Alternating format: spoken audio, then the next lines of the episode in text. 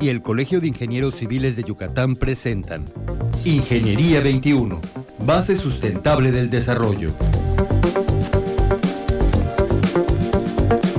Muy buenos días, estimados escuchas. Bienvenidos al programa Ingeniería 21 del Colegio de Ingenieros Civiles. El día de hoy nos acompaña el ingeniero Roques Méndez Baeza. Buenos días, ingeniero. Buenos días, Tere. Y también está con nosotros para esta serie de programas como hemos estado el ingeniero Javier Morales. Buenos días, Javier. ¿Cómo te encuentras? ¿Qué tal? Muy bien, buenos días. Muchas gracias, Javier.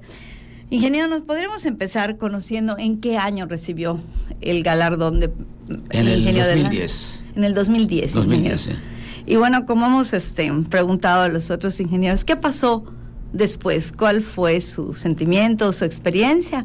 Y después, si nos puede hablar de su trayectoria como ingeniero en esta profesión tan apasionante. Bueno, después del premio, naturalmente se siente uno motivado es halagüeño, es muy satisfactorio recibir sobre todo del colegio un premio de este tipo, ¿verdad? ¿Qué hace? Pues nos culmina a seguir trabajando con más ahínco. Yo no estoy retirado, tengo 54 años de egresado ya, salí en el 65 y sigo en activo y seguiré hasta que el de arriba me diga, ya terminó tu misión.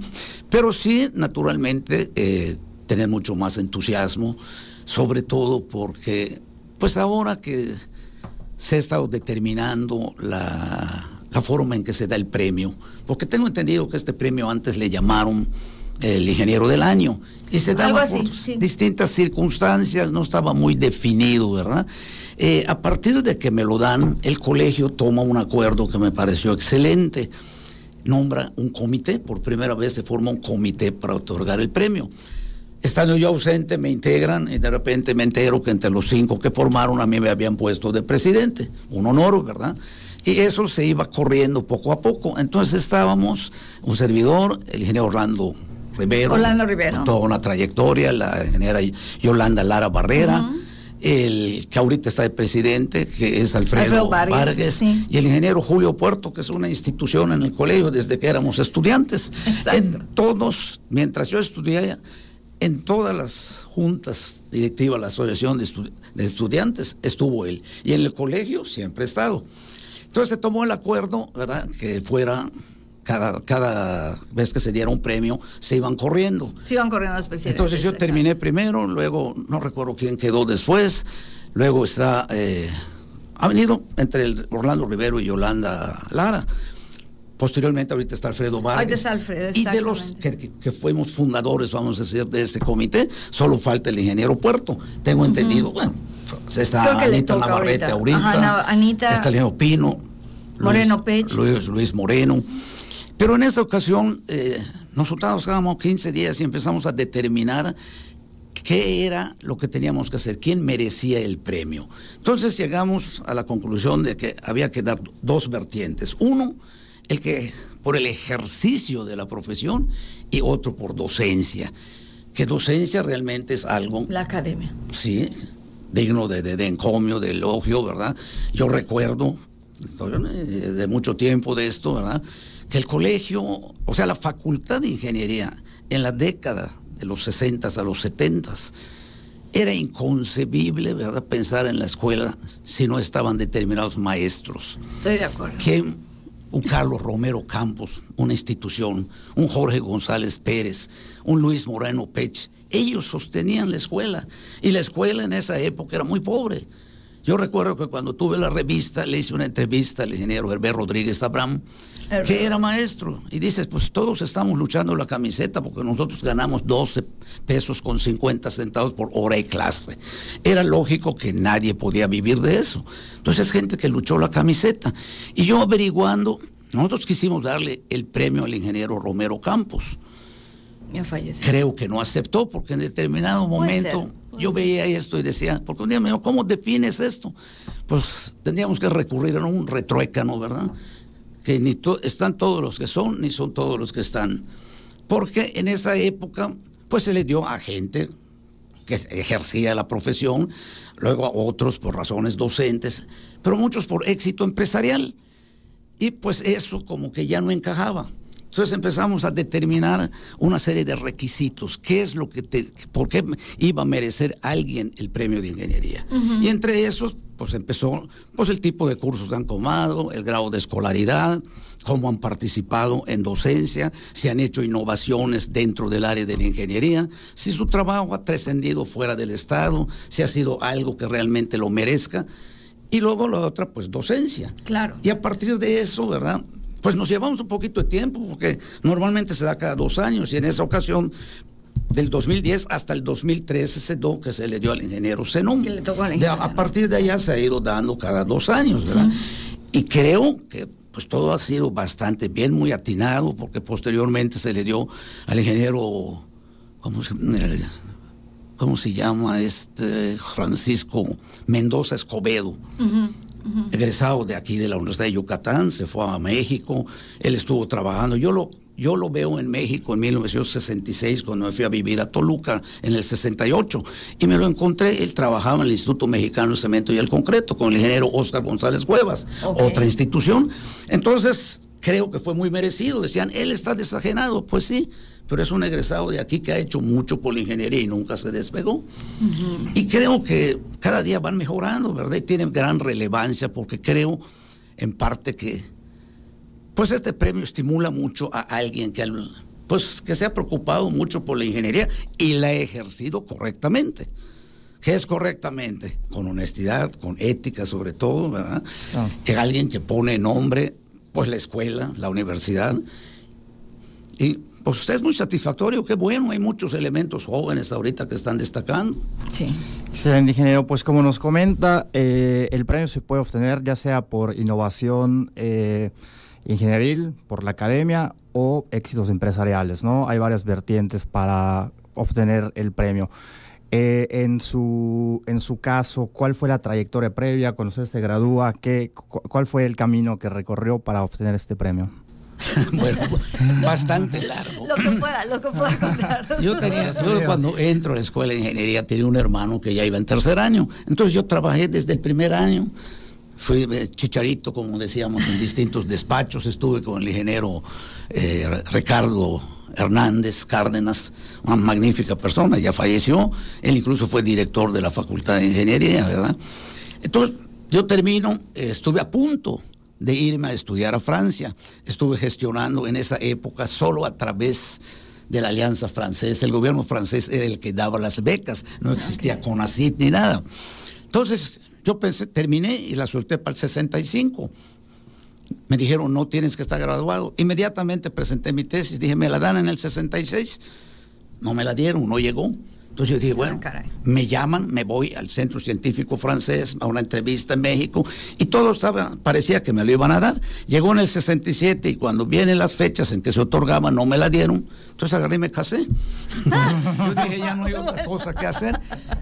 En el 68, que por razones de trabajo me voy a Toluca, recibo un día el aviso de que yo me presentara a la embajada para irme. Y es donde uno toma las grandes decisiones de la, De la vida. vida. Porque de haberme ido, no estaría ahorita aquí.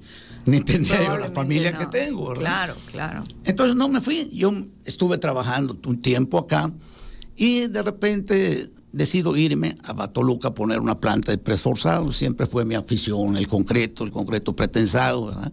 Coincide con que el ingeniero Duarte, un excelente y magnífico ingeniero. Mario Duarte, ¿no? Mario Duarte Carrillo, un adelantado a su tiempo, que fue el que trajo la vigueta y bovedilla aquí a Yucatán. Él me dice, oye, fíjate que pienso poner una planta allá, no quieres irte de encargado. Pues sí, y me fui. Desafortunadamente ellos, las sociedades a veces no funcionan, se cerró, y yo decidí quedarme en Toluca. Hice 11 años. Entonces allá, posteriormente, junté a otros, pusimos la planta pequeña, se desbarató, ¿verdad? Pero yo me quedo a trabajar allá porque era una plaza muy prometedora. Yo decido irme de aquí porque en esa época Yucatán pasaba por un slump económico tremendo, ¿verdad? El, siendo gobernador, don Luis Torres Mesías tuvo serios conflictos políticos con Díaz Ordaz. Díaz Ordaz suspende administraciones. a- y aquí pues estaba bastante difícil, había que luchar mucho. Bueno, siempre se lucha, ¿verdad? Pero no había mucho circulante. Y Toluca era un lugar que estaba creciendo tremendamente. Cuando yo llego en 1968 a Toluca tenía 65 mil habitantes. Y cuando me quito en 1979 tenía medio millón, ahorita no sé cuántos tenga. La capital Millones. del estado más rico, ¿verdad? con un presupuesto tremendo. Entonces yo me dedico a trabajar por mi cuenta y en eso, pues como siempre me gustó el cálculo, me dediqué a hacerle cálculo estructural a otros ingenieros, a arquitectos, se convoca para peritos valuadores, tomo el curso, me nombran perito valuador de hipotecaria Bancomer por nueve años. Entonces tuve muchísimas actividades, incluso di clase, aunque no me gusta y no considero ser un buen docente, no creo ser buen maestro. Y por compromiso un año de concreto en la escuela de ingeniería y dos semestres en la escuela de arquitectura, el noveno y décimo semestre de prefabricación de edificios. Incluso los apuntes que yo hice me los pidió la universidad y la editan como un como editaban aquí los libros que hacía el ingeniero Romero Campos, eh, René Torres León de matemáticas. Lo edita la universidad y se queda como los apuntes para esa clase. Y estuve trabajando en fue evaluador, como le digo, construido para vender, construido a particulares, hacía diseño estructural, hasta que llegó el momento, ¿verdad?, que ya la familia tenía cuatro hijos, ya tenía intereses ya económicos fundamentados. Aquí en Cancún, pues mi hermano fue pionero de Cancún. Entonces decido volver porque dije, si no regreso, no voy a regresar nunca.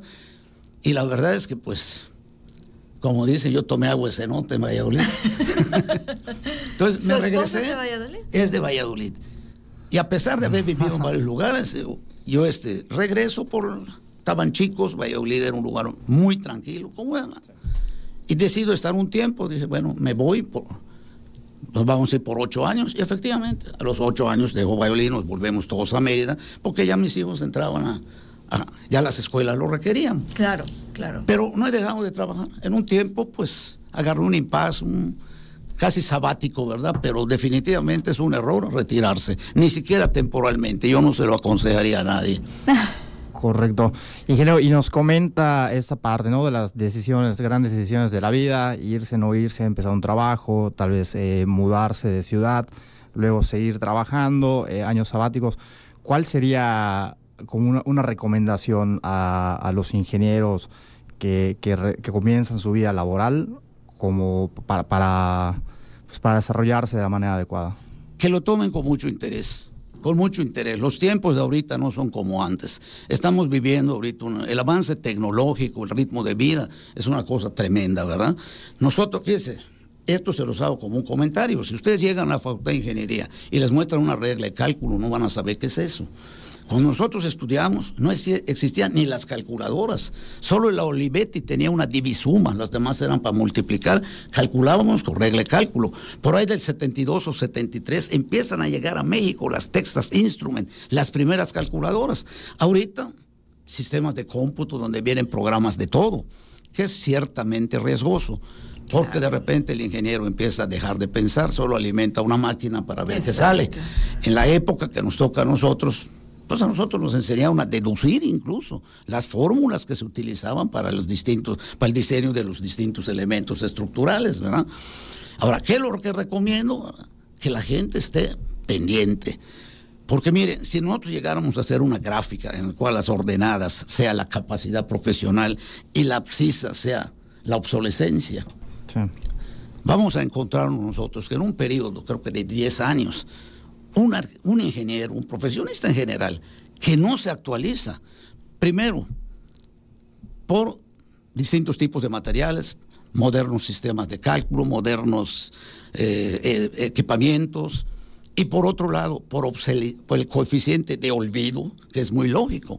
Se va uno a encontrar a los 10 años que la carrera que estudió ya, ¿para qué nos sirve? Nos vamos a dedicar a contratistas, ¿a qué? Por eso yo sí aplaudo mucho el hecho que el colegio esté dando cursos permanentemente de actualización, porque son muy necesarios. Son nuevos materiales, nuevos sistemas, hay que estar. Muchos terminan, cuelgan el título, se empolva, y qué triste, ¿verdad? Porque debemos nosotros pues ser más corresponsables con nuestra carrera que nos ha permitido llegar a muchas cosas y lograr muchos muchas metas, ¿verdad? Pues ingeniero, muchas gracias. El tiempo es muy corto cuando tenemos a gente como ustedes que han recibido el, galardón. Creo que el galardón es precisamente por eso. Ingeniero, ¿le parece que nos acompañe en algún programa más para hablar de... Con mucho gusto. Perfecto. Encantado de la vida. Muy bien, pues muy buenos días, estimados Escuchas. Gracias por haber estado con nosotros. Nos escuchamos el próximo miércoles. Ingeniería 21, base sustentable del desarrollo. Producción Radio Universidad y el Colegio de Ingenieros Civiles de Yucatán. Teléfono 925-8723. Correo electrónico ingciviles.prodigy.net.mx.